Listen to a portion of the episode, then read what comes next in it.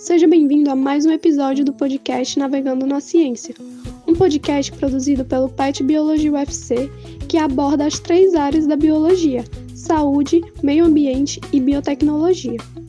A temática desse episódio vai ser meio ambiente e trouxemos um convidado mais que especial para falar um pouco sobre o seu trabalho nessa área.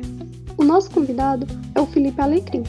Ele é graduado em Ciências Biológicas pela Universidade Federal do Ceará e atualmente é estudante de pós-graduação em Ecologia e Recursos Naturais na mesma universidade.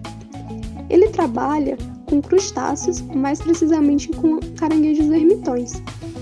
E para começar esse episódio, gostaríamos de ouvir um pouco sobre como é esse trabalho com essa ecologia de ermitões e saber como foi o seu primeiro contato e o que é que você faz atualmente no seu mestrado, Felipe. Olá, Thalita. Muito obrigado pelo convite, por essa oportunidade de falar um pouco do meu trabalho. Meu trabalho com caranguejos ermitões, esses animais crustáceos muito semelhantes a caranguejos, mas com a diferença que eles não apresentam aquela carapaça dura que os caranguejos têm. Eles têm um corpo mole e, para se proteger, eles se apropriam de conchas de caramujo abandonadas. E à medida que vão crescendo, eles podem trocar essas conchas por outras também abandonadas.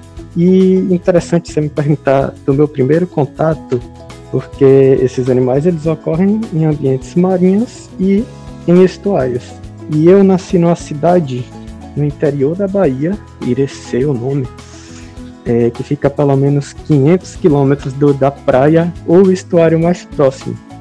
Então eu nunca tinha ouvido falar desses animais, não sabia que eles existiam até eu entrar na universidade. Fiz a graduação aqui na Universidade Federal do Ceará e a primeira vez que eu vi um animal desses foi numa aula de campo da disciplina de invertebrados, logo no começo do curso. Só vi e depois, de novo, não voltei a ouvir falar mas quando eu estava ali pelo quinto semestre do curso, já preocupado com estágio e pensando depois no TCC, já tinha me candidatado para outros laboratórios, mas aí o professor Roberto, que hoje é meu orientador, me convidou para esse projeto que era sobre biologia reprodutiva de caranguejos ermitões.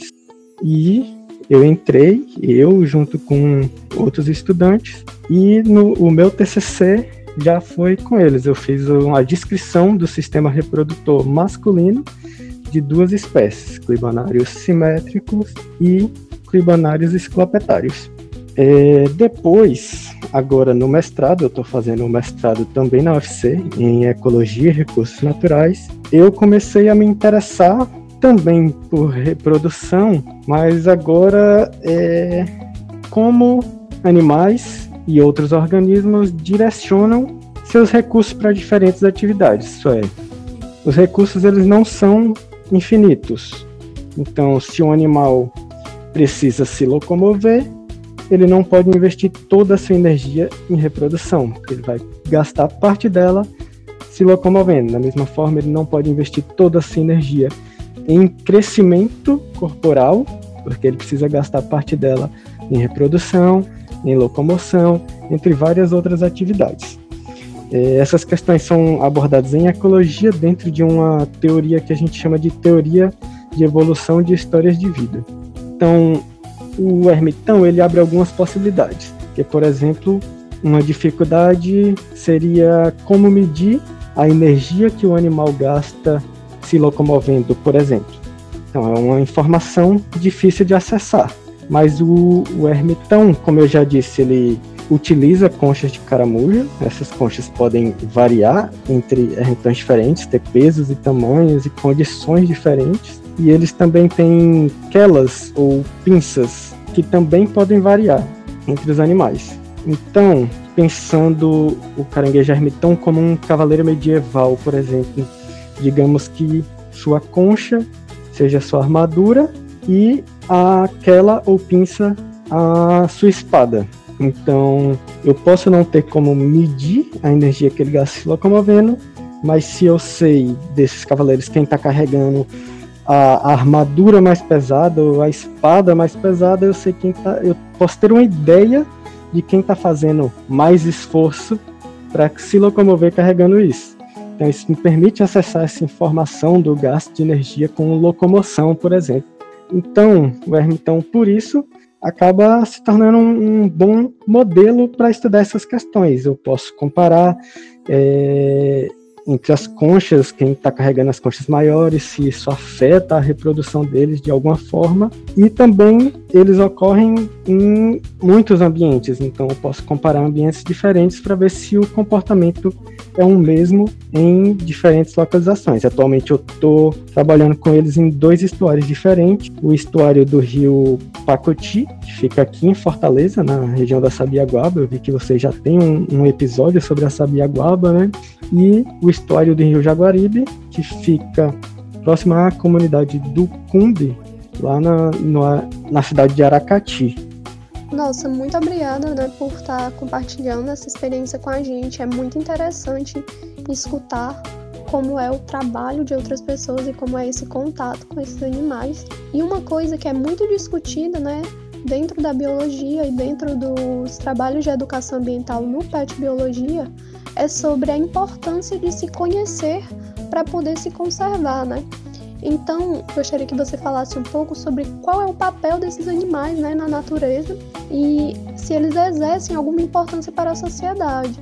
Bem, essas espécies e, e outros caranguejos ermitões que ocorrem em ambientes de estuário, ambientes de manguezais, se alimentam principalmente de folhas caídas, de detritos, de carcaças de animais mortos. Então elas executam um papel interessante que é o de é, limpar esse excesso de matéria orgânica morta e reciclar esses nutrientes que agora passam a fazer parte do corpo deles. Depois eles vão servir de alimentos para outros animais, então ocorre essa reciclagem dos nutrientes. E esse é o principal papel deles nos ecossistemas de manguezal.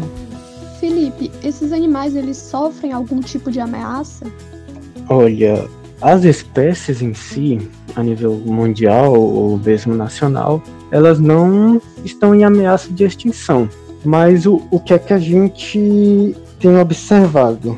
Bom, como eu disse, eu estou fazendo eu estou trabalhando com duas espécies, clibanários simétricos e clibanários esclopetários, e em dois estuários. Lá no, no, no estuário do rio Jaguaribe, as duas espécies ocorrem em abundância, mas aqui no estuário do rio Pacuti só tem aparecido clibanários esclopetários. Clibanários simétricos eu não tenho encontrado nas minhas coletas.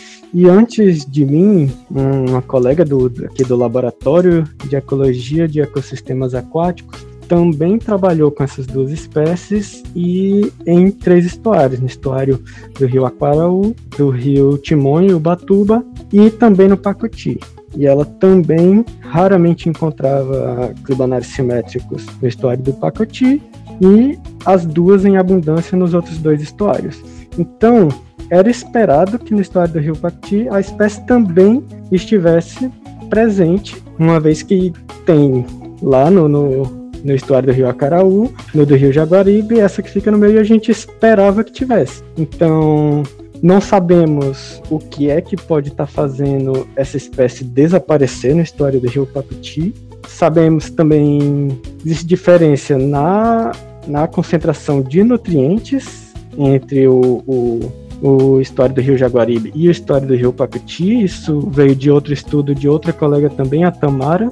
É, viu que os nutrientes são mais abundantes lá no estuário do, do, Rio Jaguaribe. Mas não sabemos se isso pode estar tá causando esse desaparecimento ou se realmente a espécie só nunca ocorreu em abundância no Rio Pacuti a gente precisa investigar para saber. Mas se ela estiver desaparecendo por causa de alguma alteração ambiental, isso pode estar tá afetando também outros animais dentro do estuário, né? Perfeito. Essa questão da ameaça que você falou, ela casa perfeitamente com a questão da importância na ciclagem de nutrientes. E aí a minha próxima pergunta é justamente isso.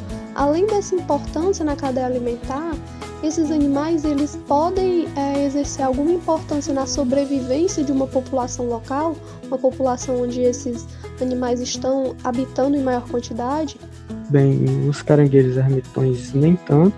Eles não são muito comercializados aqui no Brasil, mas ajudam a manter um ambiente saudável nos manguezais onde ocorrem outras espécies que são comercialmente importantes, como por exemplo os caranguejos. É, aqui o Ceará por exemplo, é um dos estados que mais consome caranguejo no Brasil, né? Então, é uma espécie muito importante e especialmente um dos locais que eu faço coleta no estuário do, do Rio Jaguaribe fica na comunidade do Cumbe, é uma comunidade quilombola e a principal atividade econômica da comunidade é a pesca. E a cata do caranguejo é um, uma das principais fontes de renda também da, da população lá da comunidade, a cata e comercialização do caranguejo.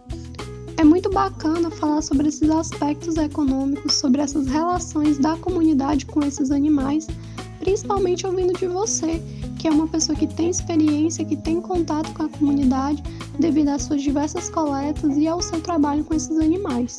A minha próxima pergunta, Felipe, é sobre como a pandemia ela afetou o seu trabalho e quais os mecanismos, né, quais são os recursos que você está utilizando para contornar essa situação em decorrência da pandemia, a gente precisou interromper as coletas por alguns meses, porque elas demandavam primeiro que reuníssemos uma equipe e a gente se locomovesse para os locais de coleta que ficam próximos a comunidades socioeconomicamente mais vulneráveis, como a comunidade residente ali na Sabiaguaba, próximo do Rio Pacuti, e a comunidade tradicional quilombola do Cumbe. Então, apresentava risco inicialmente para mim e para a equipe, que já precisava se aglomerar, e ainda havia um risco de, se contaminados, levar esta contaminação para comunidades é, mais vulneráveis. Então,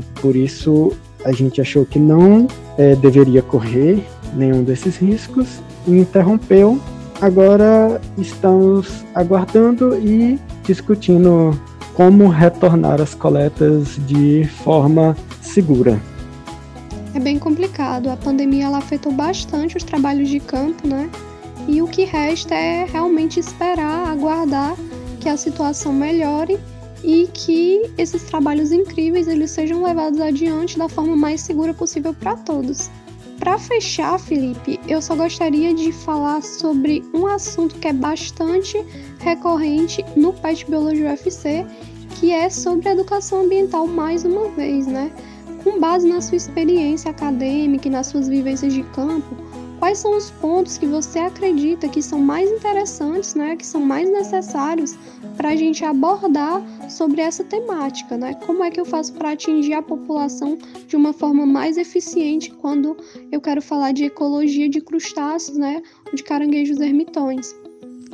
Bem, acho que o mais importante quando se fala em, em proteger essas espécies é, precisa se falar em, na saúde da, dos manguezais como um todo. Não tem outra forma. Se quiser ter caranguejo ermitão, se quiser ter caranguejo, tem que ter manguezal saudável. Então, a melhor forma realmente é abordar a saúde do, do, desses ambientes como um todo e das ameaças que eles sofrem. É, alguns projetos em Fortaleza têm abordado isso de maneira bem bacana como o Ecomuseu Natural do Mangue, vale a pena visitar lá, na Sabiaguaba, e também o Fortaleza pelas Dunas, que tem feito um trabalho muito legal, tanto de educação ambiental como de luta mesmo, denunciando é, as ameaças que a Sabiaguaba vem sofrendo.